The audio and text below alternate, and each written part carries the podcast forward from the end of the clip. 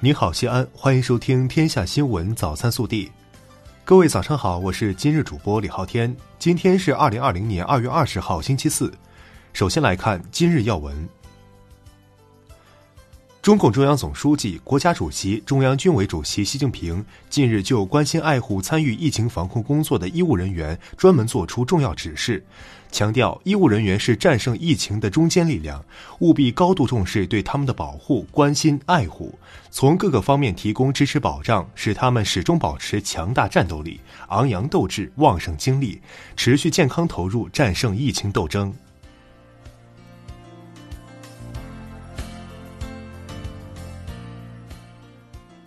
本地新闻。二月十九号上午，省委常委、市委书记、市疫情防控指挥部指挥长王浩到经开区检查吉利、陕汽等开复工企业疫情防控工作。二月十九号上午，我市召开西安市新型冠状病毒感染的肺炎疫情联防联控工作新闻发布会第十四场。据介绍，截至二月十八号，西安奥体中心、陕西国际体育之窗等三十个重点项目已相继复工开工建设。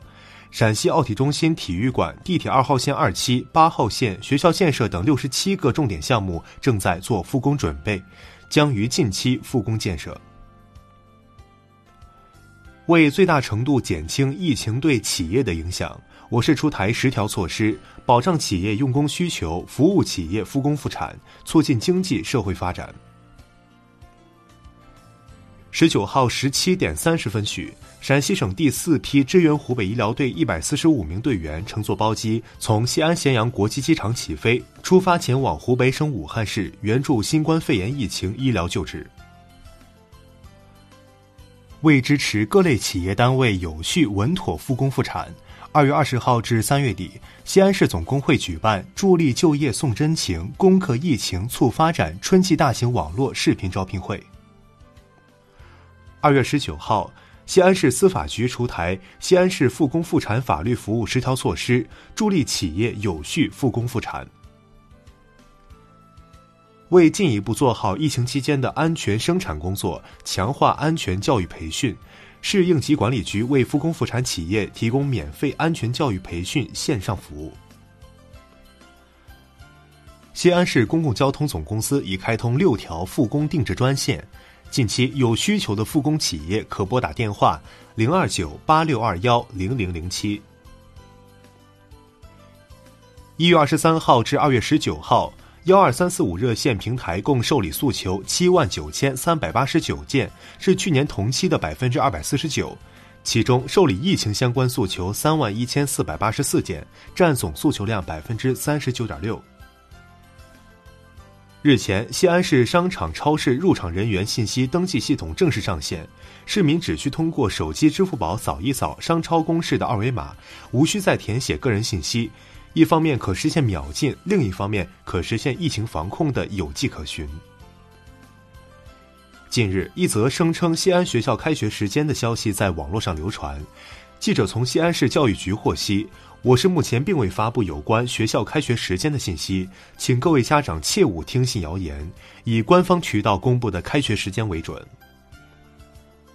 二月十九号，五名新冠肺炎患者在空军军医大学唐都医院治愈出院。其中三例属于重型患者，两例为普通患者。同日，在西安市第八医院收治的患者中，两位年纪最大的新冠肺炎确诊患者治愈出院。西安市胸科医院也有一新冠肺炎患者出院。二月十九号，陕西省发改委发布关于应对新冠肺炎疫情做好社会信用体系建设有关工作的通知，对受疫情影响较大企业开设信用修复绿色通道。记者十九号从陕西省林业局了解到，陕西二十四处森林公园自重新开放运营之日起至二零二零年十二月三十一号，对全国医务工作者实行免费开放。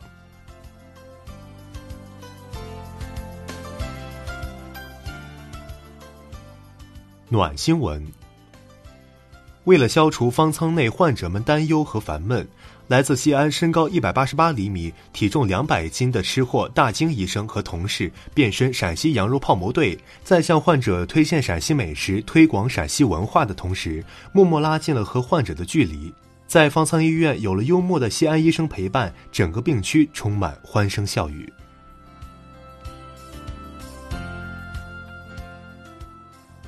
国内新闻。中央政法委近日印发通知，强调要为一线工作人员提供必要设施设备，按照标准做好防护，合理安排任务，对长期满负荷工作一线防控人员适当轮休调整，按照有关规定落实一线工作人员工作补贴，对疫情防控工作中涌现出的先进典型予以表扬，借鉴一些地方经验，探索为网格员等提供防疫保险。新型冠状病毒肺炎诊疗方案试行第六版十九号公布，其中提到：一、经呼吸道飞沫和密切接触传播是主要的传播途径；二、在相对封闭的环境中长时间暴露于高浓度气溶胶情况下中，存在经气溶胶传播的可能；三、增加康复者血浆治疗，建议适用于病情进展较快、重型和危重型患者；四、增加出院后注意事项。近日，国家卫健委印发通知，指出捐献恢复期血浆的新冠肺炎康复者享受无偿献血者荣誉待遇。捐献血浆两百毫升视为捐献一次全血，献血浆后发放献血证，并将献血浆者信息录入全国血液管理信息系统，按规定参与无偿献血表彰活动。截至二月十八号，全国公安机关共侦办涉疫情制售伪劣产品、假劣药品、医疗器械、医用卫生材料案件四百五十九起，抓获嫌疑人一千零八十四名，捣毁犯罪窝点四百七十三个，查扣涉案口罩两千五百余万只，涉案价值一点三五亿元。人力资源社会保障部、公安部、交通运输部、国家卫生健康委、国家铁路集团近日印发通知。组织开展对用工集中地区和集中企业点对点的农民工专车专列运输服务，保障成规模、成批次外出的农民工安全有序返岗复工。十九号举行的国务院联防联控机制新闻发布会上，人社部表示将组织一系列网络招聘活动，公共就业人才服务机构将延长报到接收时间，同时引导用人单位适当延长招聘时间，推迟体检和签约录取。一月十号至二月十八号，春运四十天，全国铁路共发送旅客二点一亿人次，同比减少一点九六亿人次，下降百分之四十八点三。在十八号出炉的二零二零泰晤士高等教育新兴经济体大学排名中，来自中国大陆的高校连续第三年在前十位中占据七席，其中清华大学蝉联榜首，北京大学位居次席。记者十九号获悉。目前，武汉已全面启动十二家方舱医院，全市方舱医院计划床位已超过两万张。中科院武汉病毒研究所十九号致信全所职工研究生称，近期网络流传涉及我所若干谣言，对坚守科研一线的我所科研人员造成极大伤害，严重干扰我所承担的战役应急科研攻关任务。回首过去一个多月的艰辛付出，问心无愧。杭州西湖十九号起有序开放已关停的公园景点，各类博物馆等密闭场所继续关闭，景区将进行实时游客量控制，日接待量不超过承载量的百分之五十，所有游客要求佩戴口罩参观游览。